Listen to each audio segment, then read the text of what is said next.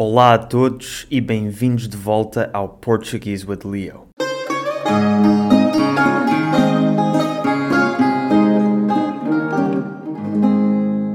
Há cerca de um ano, nos primórdios deste podcast, fiz dois episódios de tours de Lisboa com a empresa de turismo com a qual trabalho, a Eating Europe. Foram episódios que gostei muito de fazer e que tiveram um feedback muito positivo. Por isso, hoje trago outro tour de Lisboa, desta vez pelo Bairro Alto, que é a zona da vida noturna de Lisboa por excelência. Antes de começarmos, não se esqueçam de que podem marcar o tour através do link na descrição para o fazerem da próxima vez que estiverem em Lisboa. Quando marcarem o tour, não se esqueçam de usar o código de desconto Leonardo para terem 10% de desconto e para me terem a mim como vosso guia. E recomendo àqueles de vocês que estiverem a ouvir o podcast que vejam o vídeo no YouTube para poderem ver os diferentes locais aonde vamos na cidade de Lisboa.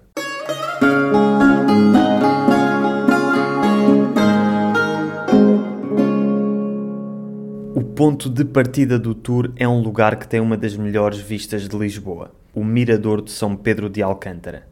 Este bonito miradouro e jardim foi construído em 1863 e é um local perfeito para relaxar durante um passeio pelo centro de Lisboa, dando-nos uma vista desafogada de alguns dos pontos mais emblemáticos do centro da cidade.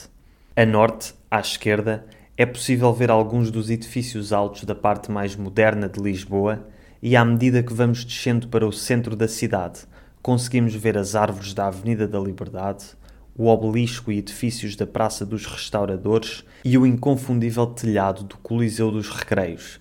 Um pouco mais acima vemos as árvores do Mirador da Senhora do Monte, o mirador mais alto e, na minha opinião, com a melhor vista de Lisboa, e um pouco mais à direita vemos a Igreja e Convento da Graça, que também tem um mirador com uma vista fantástica. Temos depois o inconfundível Castelo de São Jorge, que se ergue imponente sobre os bairros da Moraria e de Alfama, os mais antigos da cidade, e finalmente a sede de Lisboa, a igreja mais antiga e mais importante da cidade, emoldurada pelo rio Tejo como pano de fundo. No centro do mirador existe um painel de azulejos que nos permite identificar todos estes lugares e muitos mais, e para chegar a este mirador é possível apanhar o elevador da Glória desde a Praça dos Restauradores. De frente para toda esta magnífica vista, atravessando a Rua de São Pedro de Alcântara, temos então o Bairro Alto. O Bairro Alto foi construído no século XVI e é um dos mais antigos bairros planeados de Lisboa, com ruas direitas e ângulos retos que contrastam com a disposição labiríntica e desorganizada de bairros mais antigos como Alfama e Moraria. Inicialmente um bairro residencial, construído para acomodar uma população em crescimento durante a época dos descobrimentos, com o passar dos séculos, o bairro Alto foi se tornando um lugar boêmio, frequentado por todo o tipo de pessoas, desde artistas e estudantes a marinheiros e prostitutas, sendo um lugar onde se desenvolveu muito o fado. No século XIX e primeira metade do século XX, o bairro Alto abrigava as sedes das principais tipografias e jornais do país, existindo ainda hoje ruas com nomes que remontam a esse tempo, como a Rua do Século e a Rua do Diário de Notícias. Na segunda metade do século XX, sobretudo nos anos 70 e 80, o bairro Alto começou a desenvolver-se como principal lugar de vida noturna em Lisboa sendo hoje em dia o lugar com mais bares por metro quadrado, provavelmente de todo Portugal. Os tours da Eating Europe misturam sempre uma boa dose de história e de comida, e hoje, no caso deste tour do Bairro Alto, também uma boa dose de vida noturna lisboeta.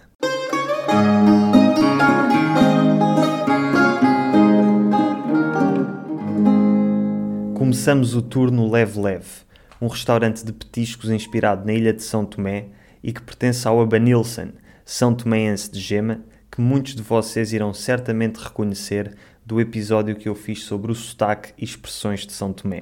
Porquê é que viemos a um restaurante africano e não português? Porque a história de Portugal está interligada com a África e, sobretudo em termos gastronómicos, há muita influência das ex-colónias portuguesas na gastronomia portuguesa.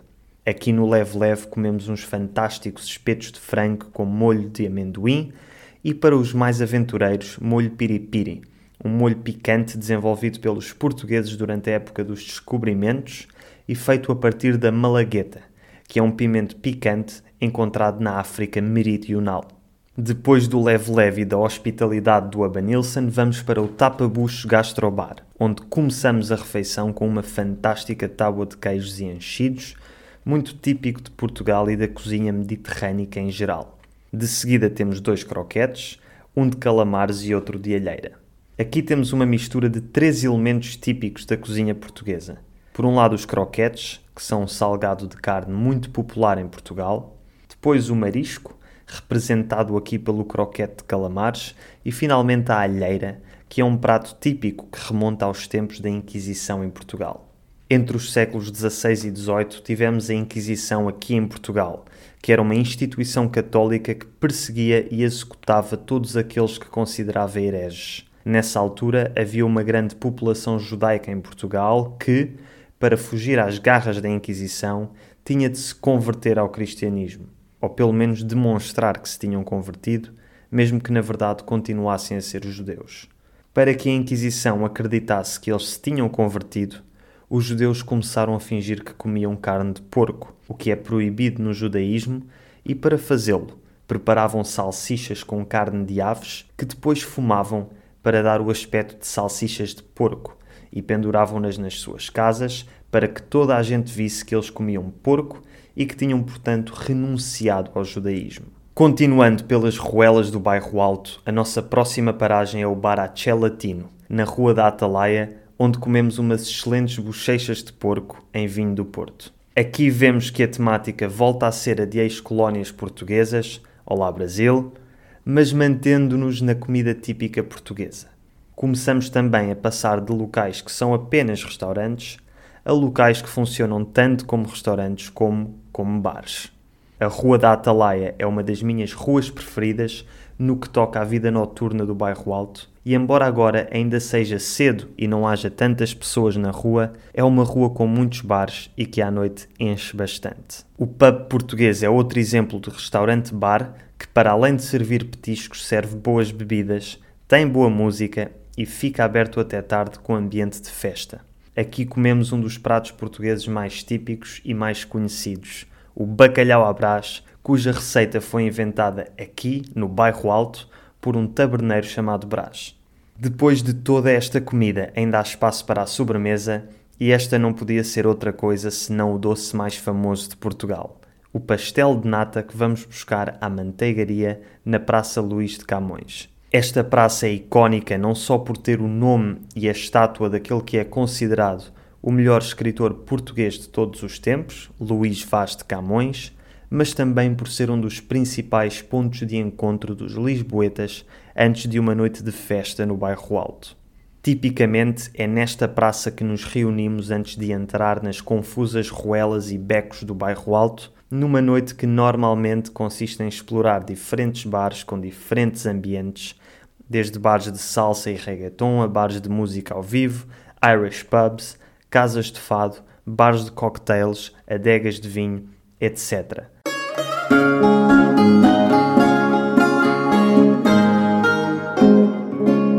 Espero que tenham gostado deste tour pelo Bairro Alto, um lugar cheio de vida, sobretudo noturna, onde é possível encontrar todo o tipo de estabelecimentos e de entretenimento. Se quiserem fazer este tour na vida real, basta seguirem o link na descrição e usarem o código de desconto Leonardo para terem 10% de desconto e para meterem a mim como vosso guia.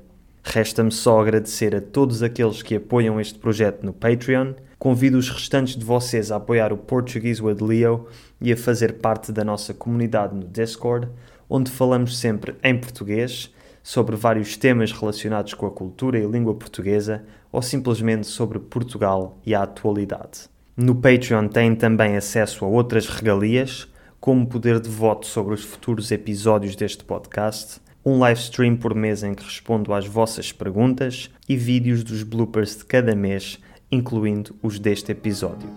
O link está na descrição. Um abraço e até para a semana.